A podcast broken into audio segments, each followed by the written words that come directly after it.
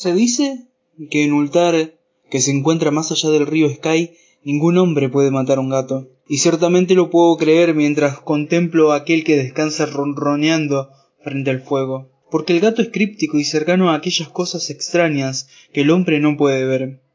Es el alma del antiguo Egipto y el portador de historias de ciudades olvidadas, como Meroe y Opir. Es pariente de los señores de la selva y heredero de los secretos de la remota y siniestra África. La Esfinge es su prima, y él habla su idioma.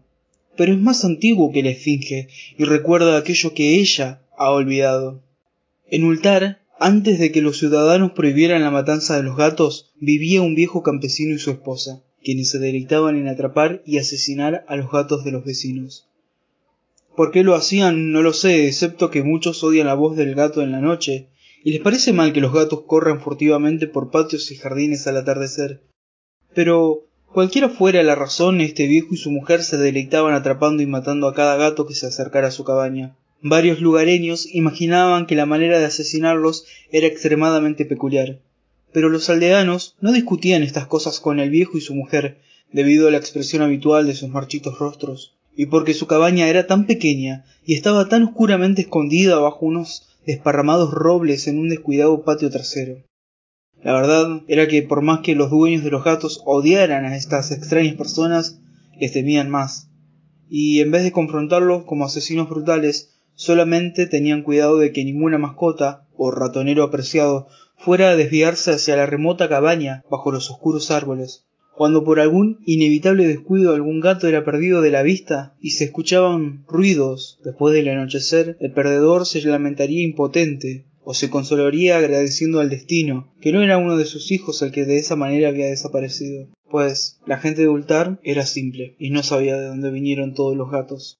Un día una caravana de extraños peregrinos procedentes del sur entró a las estrechas y empedradas calles de Ultar. Oscuros eran aquellos peregrinos y diferentes a los otros vagabundos que pasaban por la ciudad dos veces al año. En el mercado vieron la fortuna a cambio de plata y compraron alegres cuentas a los mercaderes. ¿Cuál era la tierra de estos peregrinos? Nadie podía decirlo, pero se les vio entregados a extrañas oraciones, y que habían pintado en los costados de sus carros extrañas figuras de cuerpos humanos con cabezas de gatos, águilas, carneros y leones, y el líder de la caravana llevaba un tocado con dos cuentas y un curioso disco entre los cuernos. En esta singular caravana había un pequeño sin padre ni madre, sino con solo un gatito negro a quien cuidar. La plaga no había sido generosa con él mas le había dejado esta pequeña y peluda cosa para mitigar su dolor, y cuando uno es joven puede encontrar un gran alivio en las vivaces travesuras de un gatito negro.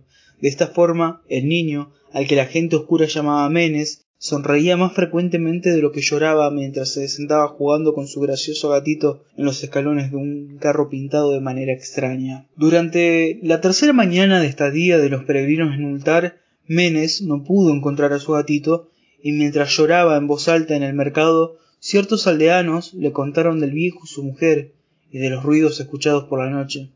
Y al escuchar esto, sus sollozos dieron paso a la reflexión y finalmente a la oración.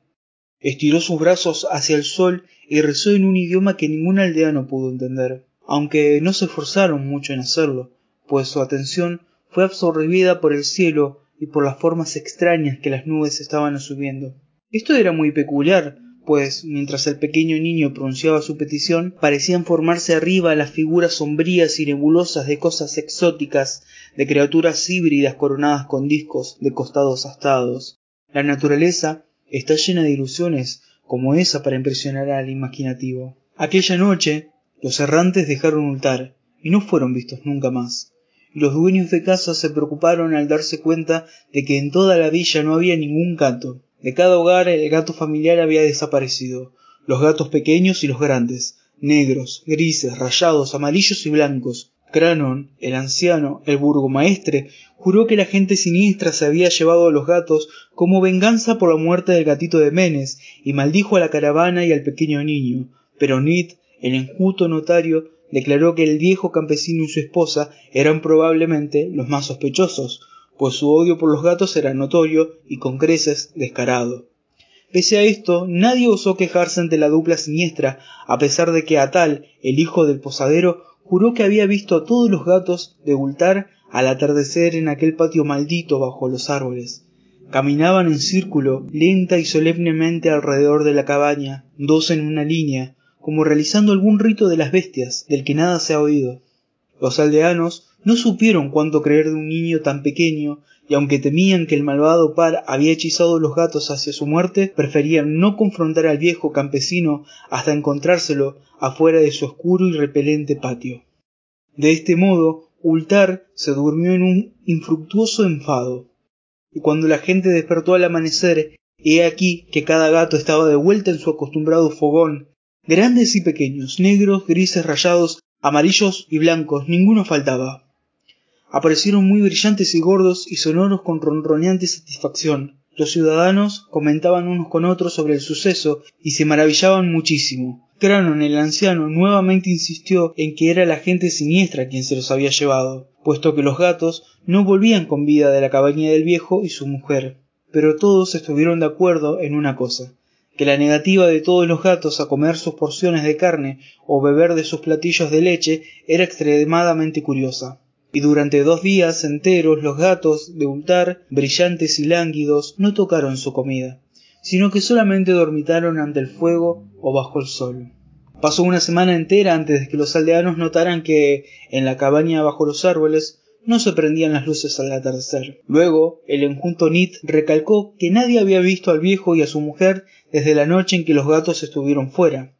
La semana siguiente, el burgomaestre decidió vencer sus miedos y llamar a la silenciosa morada como un asunto del deber, aunque fue cuidadoso de llevar consigo como testigos a Shank el herrero y a Tul el cortador de piedras. Y cuando hubieron echado abajo la frágil puerta solo encontraron dos esqueletos humanos, limpiamente descarnados sobre el suelo de tierra, y una variedad singular de insectos arrastrándose por las esquinas sombrías.